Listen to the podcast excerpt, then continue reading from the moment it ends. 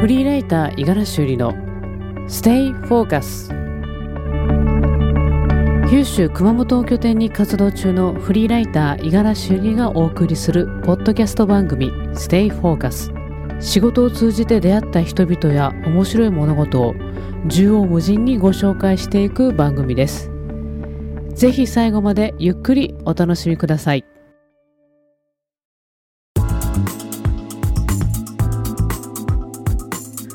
さあステイフォーカス最初の BGM を変えてみましたがいかがでしたでしょうか？前回の時はなんかこうニュースが始まるようなね 感じの硬いこう感じの雰囲気の BGM でしたがちょっと柔らかめにあの変えてみました。と言っても今流れてる BGM はあの以前とそんな変わらないんですけれども、まあ、というわけで装いも新たにステイフォーカス、えー、再始動しております。でちょっとね更新の間が空きましたけれども、えー、相変わらず元気にフリーライター業をやっております。で実は前回の更新がいつだったのかって振り返ったらですねなんと1年半1年半ぐらい前でした。2011年1月27日。ずいぶん前ですね。ちょっと間空けすぎだっちゅうのっていう感じですけれども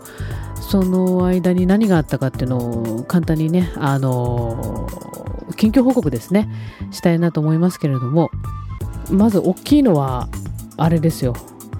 2011年1月に更新が終わってその2月翌月2月にですね10年住んだ福岡から熊本へ拠点を移しました。完全に熊本に住んでおりますただいま。でなんで移したかっていうとあのいろいろ理由はあるんですが一番大きかったのは九州新幹線ですよね。ねあの CM 見ました？あの感動的な CM いいですよね。あのあのー、新幹線のあれ車窓から撮ってんですよね。すごいよね。あのあれでみんなこう笑顔で手を振ってっていう CM がありますがあれが、あのー、開通するってことで今福岡と熊本の間はですね最速で33分ですよね。本当に速くなっていてそうやって交通機関が選べる状況になってきたことと10年福岡住んだのでちょっと環境を変えたかったっていうこともありました。でどうも私は一箇所に長く住むとなんか変えたくなるみたいですね。東京出身ですけど東京出てその後沖縄に行って大学生ででそれから福岡に移って10年住んでで今ここ熊本って感じなんですけれどもその次はどっちだっていうねことはあるんですが、まあ、それはまた先々なんでしょうが熊本に移してフリーライター業を相変わらずやっております。でそれはクライアントさんの理解があってのあのおかげなんですけれども熊本に移してもぜひ仕事を続け続けてほしいってことを言ってくださるクライアントさんがありましてでおかげさまでそうやって熊本に移してもあの仕事をさせてもらってます。なので月に数回は熊本から福岡に出かけて打ち合わせしたりご挨拶したり資料をいただいたりっていうことあ取材もねやってますけれども取材はだから福岡以外でも行きますもんね。東京に行ったりあの、まあもちろん鹿児島の方に行ったりということもありますので、まあ、拠点が変わっただけであのやってることはあまり変わらないという移動の割合が少し増えたかなっていう感じですよね。で1年半ぐらい通じてまあなんとかあの移動移動のそのボリュームが膨らんだ新しいライフスタイルもだんだん慣れていったんですけれどもでそうやって慣れていく途中であれがありましたよねその私は移住して1ヶ月後に3.11でした大震災と原発事故ですね。今でもまだいろんな問題を抱えている状態ですけれどもあの時はもうテレビの映像と新聞の写真をもう呆然と見るしかできなくてものすごい無力感もあったし自分に何ができるんだってこんな原稿を書いてる場合かとかね、大事なことなのになんかこう分かんなくなっちゃったんですよね。なその何か被災地のために役に立つことは何か私にできることはないのかっていうことを悶々と考えますがやっぱり経験そういったことの経験もつてもありませんからですね。じゃあ飛んでいったところで迷惑になることもやっぱり良くなかったで良くないですしでそんな無力感で悶々と過ごしててもしょうがないんですけどしばらくはちょっとそんな状態になっちゃって原稿もうまく書けなかったですもんね。精神的にすごく不安定な状態になると原稿はとっても影響を受けるなっていうのは今回本当にしみじみ感じました。でとはいえ、まあ、自分のその仕事も熊本に移したことでしっかり根っこを張らないといけない時期でもあったのでとにかく奮い立たせないとっていうことであの始めてたのが4月から始めてたんですけどあの鶏の取材を始めてました。鶏です。あの食べる鳥さんですね。でなんで鶏かっていうんですよ。でそれはですよ。あの私福岡にいる間に電子書籍についてのですね勉強会に何度か参加していたおかげで、まあ、電子書籍 電子書籍電子ブックって言っていいですかね。電子ブックをあの興味ある方々と少しつながってたんですね。で勉強会を通じてそろそろ何か形にしたいっていうモードに入ってたのと熊本の移住をきっかけにあの勉強会でご一緒してたティアオブックスののちさんという方からあのちょっと熊本にせっかくいらっしゃるんだったら肥後五景っていう鶏の取材してみませんかって言われたんですよね。肥後五景って分かります？肥後は分かりますよね。あの熊本別の言い方でね言ってる言い方ですけど五景っていうのはですね五漢数字の五に鳥鶏の鳥って書くんですよ。要するに肥後の肥後に住む5種類の鶏って意味ですね。であの肥後六花はご存知かもしれませんね。肥後独特のあの姿形をしたお花肥後六花っていうあの方はもっと有名かもしれません。でその名前にちなんで肥後五景っていう名前を付けた方々がいらっしゃるんですが実はこの5種類の鶏はあのあれですよ。天草大王も入ってるんですよ。天草大王。ね。あのー、食べて美味しい天草大王。これが実はあの一度絶滅したっていう話を聞いたんですよ一度絶滅したのに復元をさせた人たちがいるっていうんですよ絶滅したものを復元させるっていうことが全くさっぱり意味がわからなかったんですけれどもあの天草大王はそれまでに名前を聞いてたし食べたこともあったので絶滅したのをどうやって復元するのかっていうの単純に疑問浮かびますよね。やっぱりそうやってなぜってこう出てくるとどうもライター魂がメラッと燃えるみたいでそれはちょっと気になりますねってなったのがあの取材の始まりだったわけです。で1年ちょっとかけたんですかね。関係者の方にコンタクトを取ってお話聞いて資料をねたくさんお預かりしていただいて。でこの間はですねあれですよ。あの日本の鶏は海外でも大変人気があるのでこの間はポーランドから愛好家の方がいらっしゃって、まあ、ちょっとお話しさせてもらいましたけれどもまあまあそういうちょっとね知られざる世界があるんですがこの本を「えー、肥後語系物語」というタイトルをつけて5月18日に電子ブックとして発売する予定になりました。で結局この取材を通じて一番大きかったのはその熊本の人たちと少しずつこう知り合いになっていったんですよね鳥を通じて。もちろんその関係者の方直接お会いしてきましたし鳥を飼ってる方々もお会いしてきましたし同時にそれを一緒に作ってくれる仲間も少しずつ増えていってで非常にこう面白がって一緒にやってくれたんですよね。でそれがとても大きかったなっていうこととなんとなくその取材を通じて熊本っていう人たちとか熊本っていうものにだんだんだんだんこう受け入れてもらっているようななんかそんな感覚も覚えました。で仕事もそうやって少しずつこう人とのつながりが増えてって同時にその熊本の社会とか未来を考えようじゃないかっていうその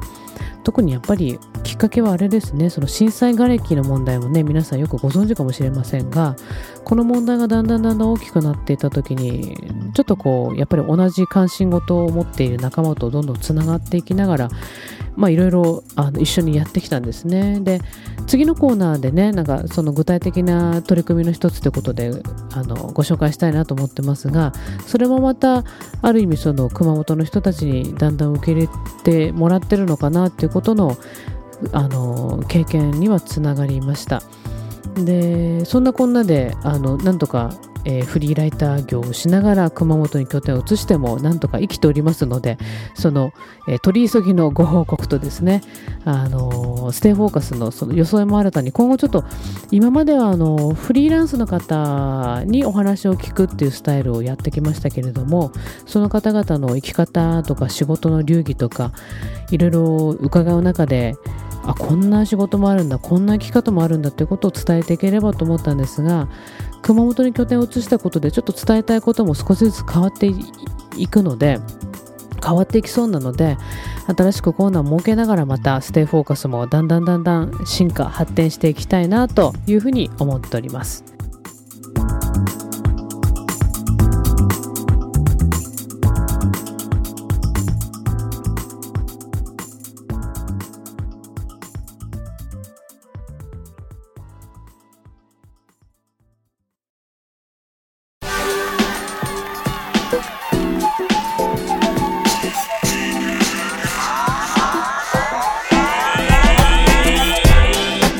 えっと今回から始まりました。新しいコーナーがあの命と水を守る熊本ネットワークというあのチームをですね1ヶ月ぐらい前に立ち上げまして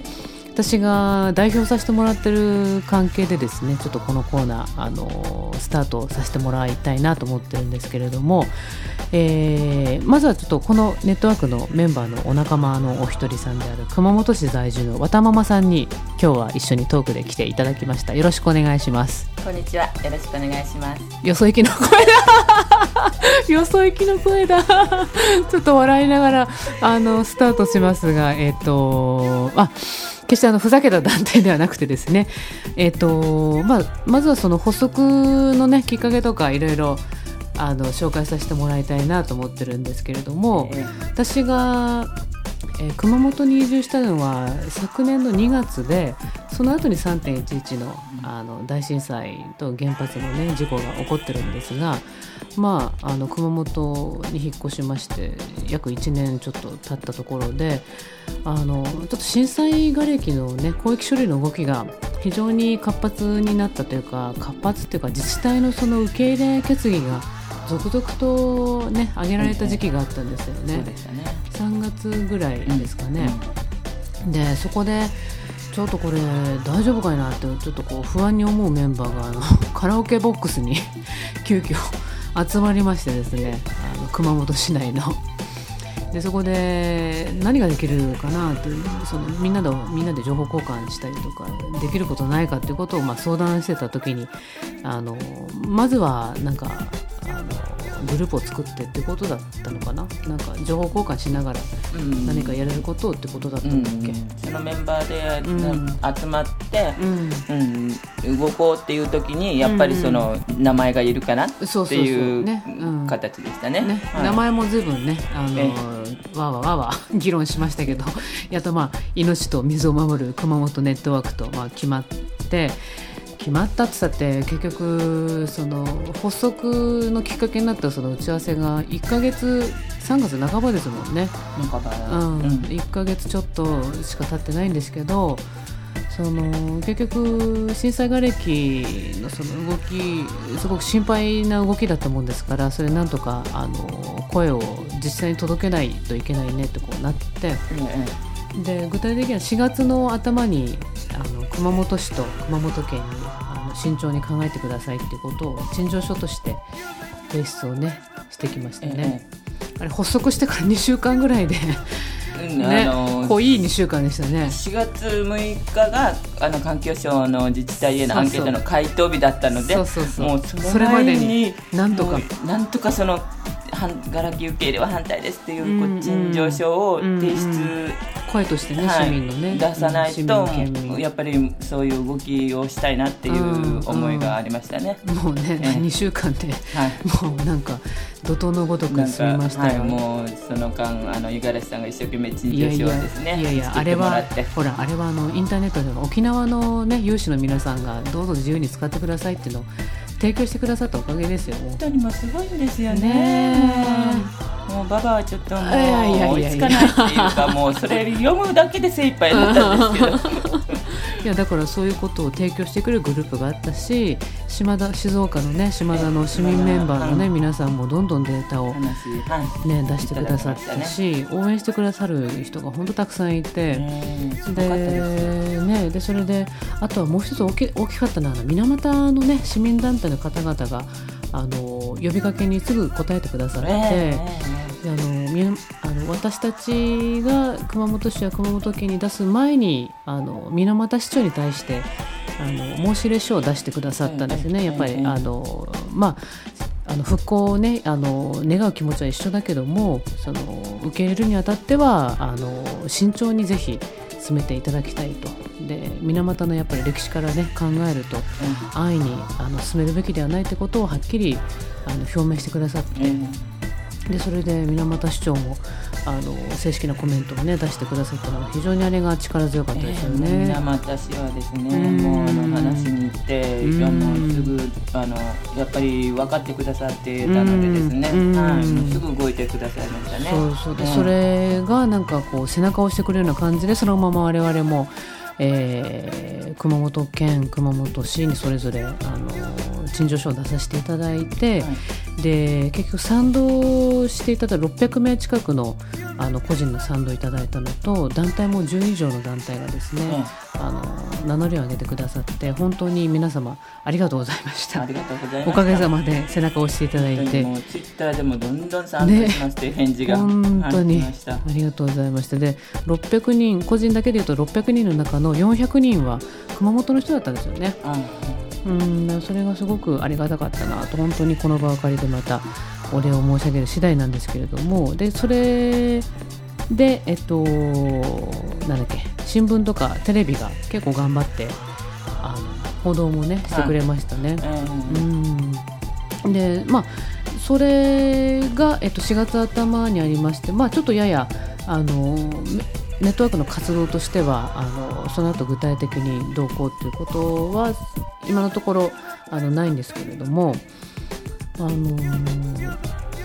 やっぱり熊本は水をね守らないと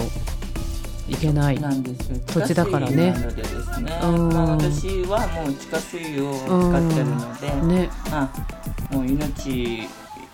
水あっての命なので、だからそのやっぱり絆っていう視点からも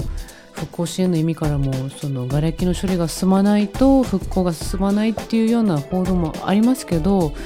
そのなんというかやっぱ不安が残る状態で例えば焼却を始めてしまって処理をですよ始めてしまって後からやっぱり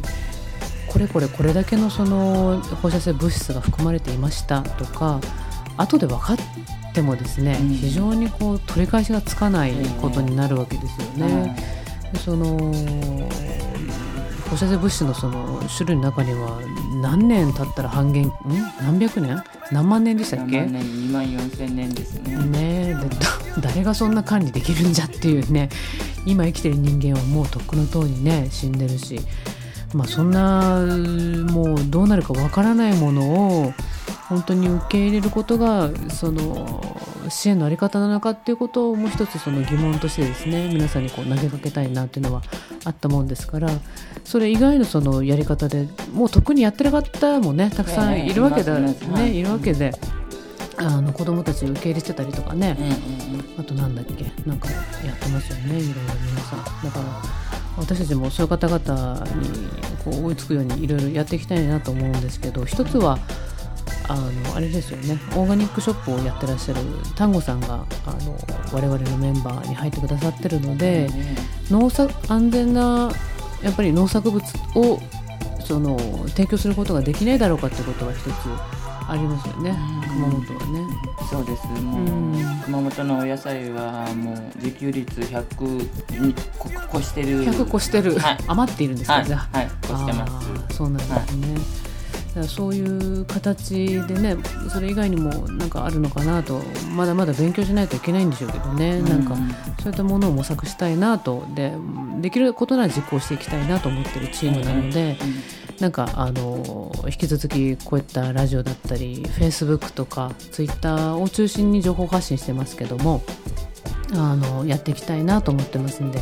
これからどうぞよろしくお願いしますっていうことと、はい。でまあ、ちょっと今回はあのこのコーナーではその我々のその命と水を守る熊本ネットワーク略して井の水ネットってちょっと言わせてもらってるんですがその立ち上がりのその、ね、ご紹介をさせてもらいましたけれどもあのコーナーを締めくくりにあたってあの渡ママさんのあの、ね、時々降りてこられるキャラクターにもちょっと最後にコメントをいただいてあの締めくくりたいなと思ってるんですけれども渡ママさんのキャラは降りてきました？き来ました。来た来ました。来た降りてきた。じゃあ最後にあの我々のですね井の水ネットワークにあのアドバイスをそのキャラクターから頂いてよろしいでしょうか？お願いします。できるしか。できたしかでいこうちょっと変。ちょっと変だった。あの、これは、あれですか、綿右衛門ってお呼びしていいですか？一応そんな感じかな。わかりました。えー、皆さんもよくご存知の綿右衛門、え、綿右衛門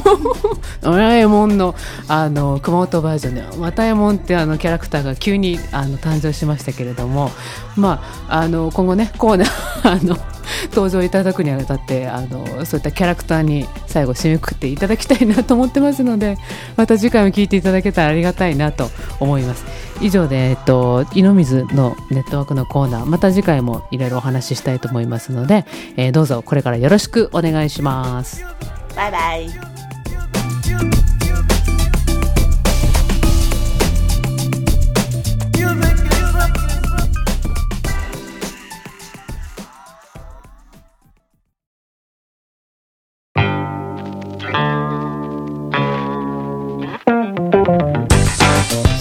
装いも新たに、えー、再始動しております。ステイフォーカス今回いかがでしたでしょうか、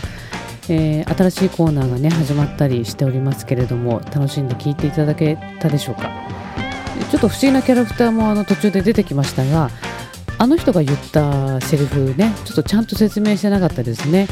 できる思考できた思考っていうのは熊本弁なんですけどやれた分だけ無理せずってことですね無理せずやれた分だけやれることだけやっていこうよっていうことをですね、えー、綿右衛門が励ましてくれた、えー、一言でございましたで一応ステイフォーカス今回はこれで、えー、締めくくりたいと思いますが先ほどもご案内したように、えっと、5月18日には初の私の電子ブックが、えー、非合語系物語、えー、皆さんの協力のおかげでリリースとなります。で番組の、まあ、なんだろうご意見あのもしあのあったら大変嬉しいなと思いますので Facebook や Twitter 経由でですねぜひ五十嵐より検索していただいて、えー、メッセージやら何やらいただけたら大変嬉しく思います、えー、次回のステイフォーカスなるべく間を空けないように今後更新していきたいなと更新していきたいなと本当に思っておりますのでまた次回のステイフォーカスどうぞお楽しみに。